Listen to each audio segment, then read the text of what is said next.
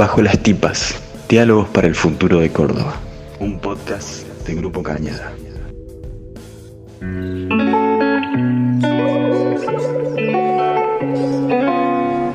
Me siento insegura cuando vuelvo de trabajar a las 10 y media de la noche, de haber esperado muchísimo tiempo el colectivo. Eh, vuelvo por zonas, en lugares oscuros, eh, se podría mejorar la iluminación. Me siento insegura después de las 19 horas. O sea, solo me manejo en el día porque después de esa hora eh, está oscuro y, y sí, tengo miedo. Bueno, yo me siento bastante segura cuando voy a la facu, tanto en la, en la mañana como en la, en la noche que me toque, porque ya que los, las paradas de los colectivos están cerca de mi casa o de la facu, hay cosas que, que no me gustan, como por ejemplo los lugares donde me siento incómoda o insegura, que tienen que ver con la falta de luz, que tienen que ver con la desolación.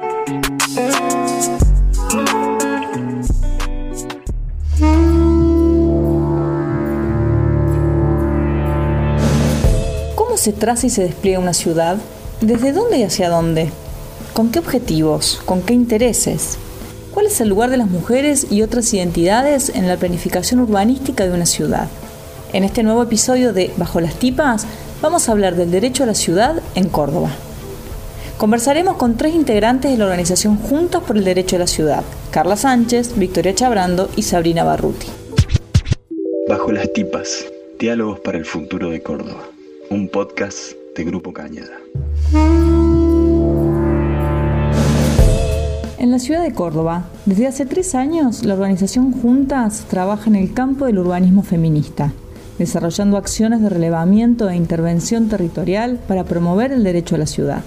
Victoria Chabrando, licenciada en Historia e integrante de la organización, nos comenta qué es Juntas y cuáles son sus objetivos.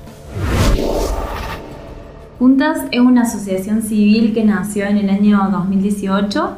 Está integrada por mm, profesionales de distintas disciplinas en las que nos congrega contribuir a la construcción de una sociedad más justa e inclusiva desde una mirada del urbanismo feminista, teniendo como horizonte el derecho a la ciudad, esta gran idea que es nuestra guía, y eh, teniendo en cuenta necesidades, demandas, intereses de mujeres, disidencias, niños, personas con discapacidad, adultos mayores.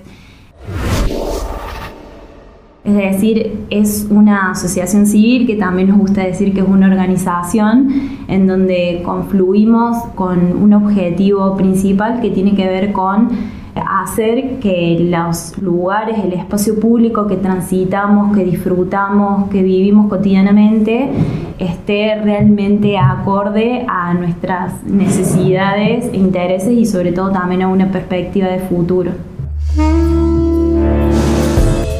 En el siglo pasado, hacia fines de los 60, comenzó a desarrollarse un enfoque de derechos en el campo del urbanismo.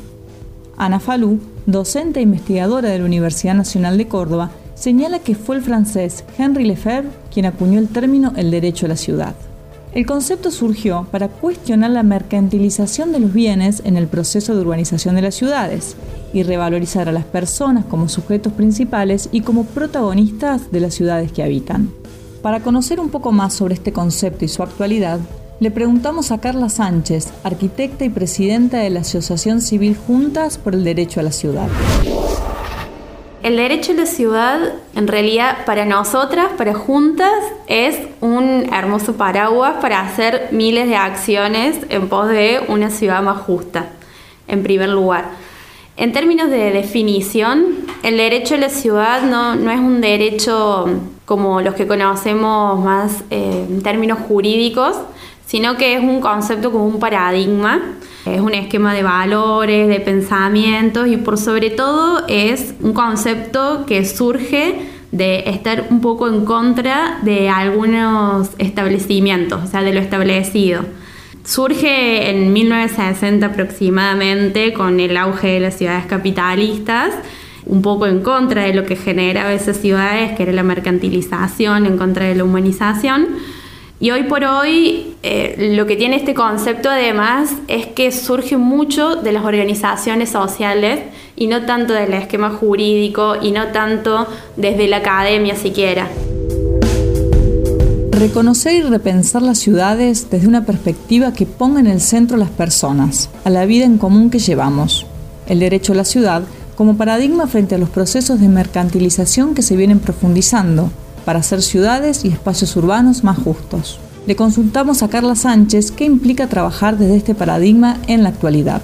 Ahí como haciendo una síntesis que tiene como tres dimensiones más fuertes el derecho a la ciudad, que es por un lado recuperar todos los derechos humanos y situarlos en un territorio. Es decir, en este lugar, en esta porción, en esta ciudad, todos los derechos humanos tienen que cumplirse. Por otro lado, el tema de la democratización, que es como una de las palabras claves para hablar de derecho a la ciudad, porque se habla de la democratización en eh, las decisiones políticas, la democratización en la planificación urbana, es decir, que no vengan los privados, los grandes desarrollistas urbanos a decirnos cómo tiene que ser la ciudad, sino que sea un poco más democrático y que todos los ciudadanos podamos establecer hacia dónde va esa ciudad. La democratización de los bienes y los servicios, es decir, poder acceder a los bienes y los servicios de la ciudad de igual manera, ¿no? al agua potable, a las cloacas, al transporte público y democratización también de las cargas y los beneficios, que ahí se introduce otro concepto que es bastante interesante, que es el de plusvalía, porque bueno, hay mucha gente que está viviendo en condiciones eh, diferentes a otras, es decir, en lugares, por ejemplo, ambientalmente más degradados. Y por último, y muy fundamental, el derecho a la transformación. Cuando se habla del derecho a la ciudad, es el derecho a que podamos transformar esa ciudad y esa ciudad hacia dónde la podemos transformar, hacia una ciudad planificada, hacia una ciudad con un transporte público accesible, hacia una ciudad eh, que conserve sus bienes de capital, hacia una ciudad eh, que tenga una vivienda adecuada, donde la vivienda no sea una mercancía sin un derecho, que evite los procesos de inquilinización, que proteja a los inquilinos a su vez y que, bueno, que tenga una economía urbana que sea una economía social y que sea una ciudad diversamente o culturalmente diversa.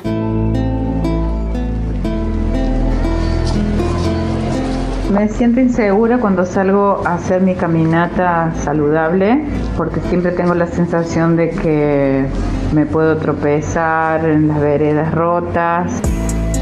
Pienso que no todas las personas que habitamos en la ciudad eh, lo sentimos de la misma manera, porque tiene que ver con cómo te manejas. Si sos simplemente un peatón y utilizas el, transporte público, si tienes auto, si tienes bici. Me siento insegura porque yo me manejo en una motito y todas las calles de la ciudad están rotas y son un peligro para todos los que nos movemos en ese tipo de vehículos. En los lugares, por ejemplo, poco frecuentados, y baja donde no hay mucha iluminación y me parece que tendría que haber más móviles policiales y más frecuencias de, transporte urbano.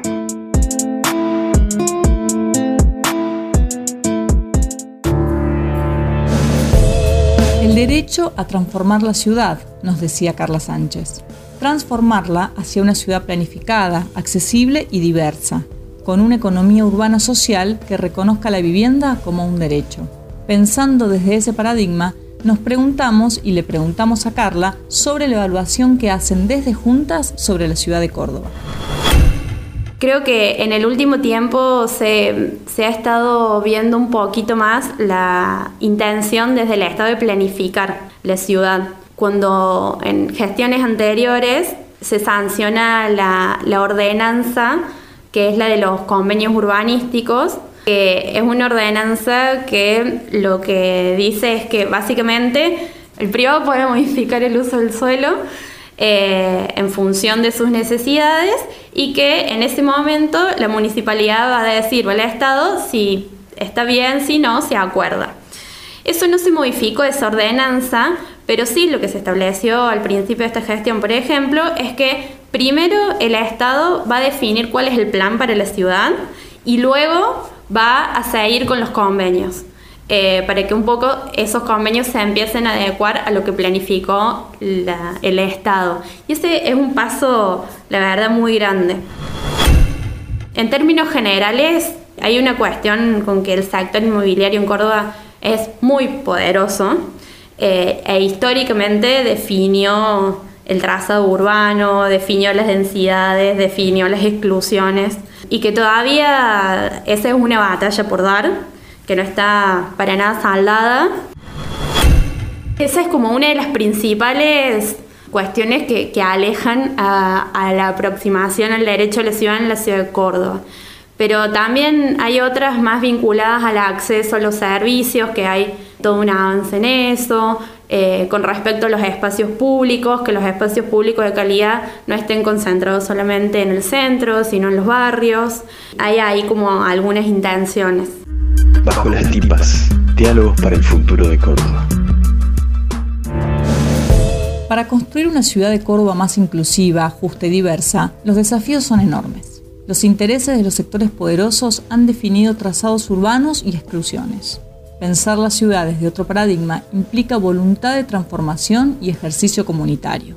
En este sentido, le consultamos a Sabrina Barruti, arquitecta e integrante de Juntas por el Derecho a la Ciudad, cuáles son las urgencias en Córdoba para caminar algunas transformaciones. Uno de los puntos es las rémoras, que son estos espacios ociosos o vacíos dentro de la ciudad, eh, poder utilizarlos o generar un impuesto a la vivienda ociosa, eh, eso es uno de los puntos en términos de vivienda. Después, eh, generar políticas que mantengan a los inquilinos o darle beneficios, en esto que decíamos también que el privado o los grandes desarrollistas son los que manejan o los que configuran la ciudad en sí misma, poder generar viviendas sociales o un tratado con inquilinos para reducir ese porcentaje que, hay dentro de las ciudades. Eso es como lo más urgente que vemos que se podría tratar y que es uno de, temas, de los temas donde no se ha tocado nada o donde hay poca intervención del Estado también. Bajo las tipas, un podcast de Grupo Cañada. Desde Juntas advierten que es urgente elaborar políticas en la ciudad de Córdoba que aporten a la regulación del mercado inmobiliario. Sobre esto también nos cuenta Carla Sánchez. Sí, hay un avance en lo que es rémoras, no hay un avance en lo que es el impuesto a la vivienda ociosa, que para nosotros es bastante clave. O sea, es una propuesta de decir, efectivamente necesitamos que haya alguna herramienta, esta puede ser una, pero puede haber otras, que regule un poco el mercado inmobiliario. Esto como una urgencia. Y después todo lo que tiene que ver con la mejora del espacio público creo que ya se está avanzando y eso está bueno. La planificación no la hacen los desarrollistas, la ejecutan, o sea, ejecutan la ciudad, pero tampoco la planifican, digamos. Por eso lo, lo que deseamos y lo que se inscribe dentro del derecho de la ciudad es una planificación de la ciudad.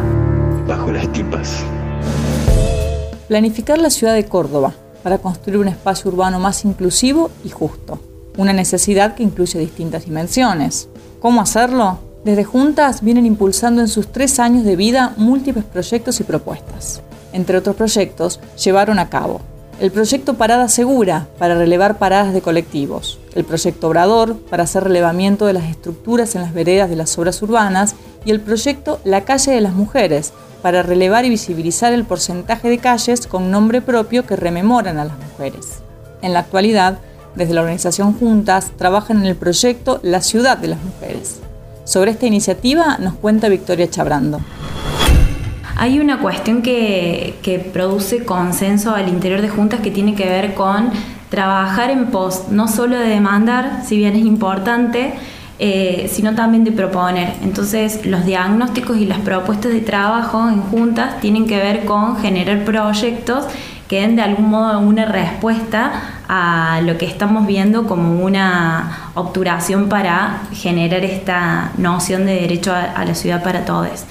Entonces, la ciudad de las mujeres responde a ese objetivo general, es decir, contribuimos a construir una ciudad más inclusiva para todos y eh, del mismo modo tenemos que generar condiciones de igualdad. Es decir, si estamos viendo una brecha de género no solo en la construcción de conocimientos, como por ejemplo es, en el armado de la información que después se sube a Wikipedia, que es una de las principales enciclopedias vistas por una gran mayoría de la gente, cómo eso también, esas eh, invisibilizaciones y esa falta de reconocimiento de determinadas trayectorias también se plasma en el espacio público, como es por ejemplo el nombramiento en monumentos, edificios públicos o las calles.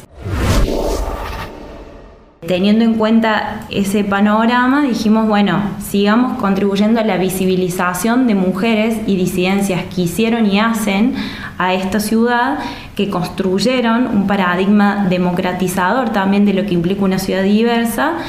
Y de este modo, la ciudad de las mujeres se propone el reconocimiento a partir de diferentes herramientas comunicacionales de mujeres y disidencias que intervienen en el mundo del deporte, en el, trabajo, eh, desde la sindicalización, la economía popular, en procesos de organización política, en diferentes ámbitos de la cultura, una cultura no solamente letrada, sino también barrial, didáctica, y desde la pedagogía, también una mirada desde una pedagogía popular que tiene en cuenta no solamente los procesos de institucionalización de la educación, sino también procesos de aprendizaje que muchas veces también veíamos y acordábamos que estaban invisibilizados o no reconocidos en el relato oficial.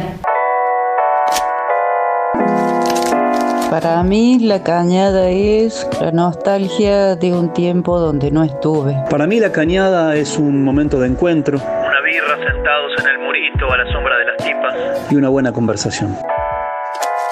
Somos cañada, proponemos futuro.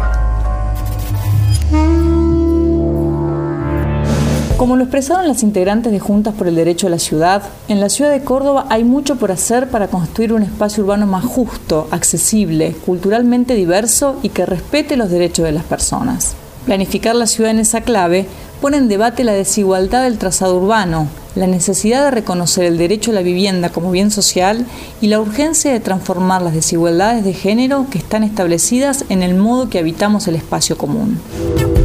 Hoy conocimos el trabajo y las miradas de un colectivo que aporta propuestas para caminar hacia esas transformaciones. Nos encontraremos en un próximo episodio de Bajo las Tipas. Bajo las Tipas, entre el Calicanto y el cielo de Córdoba.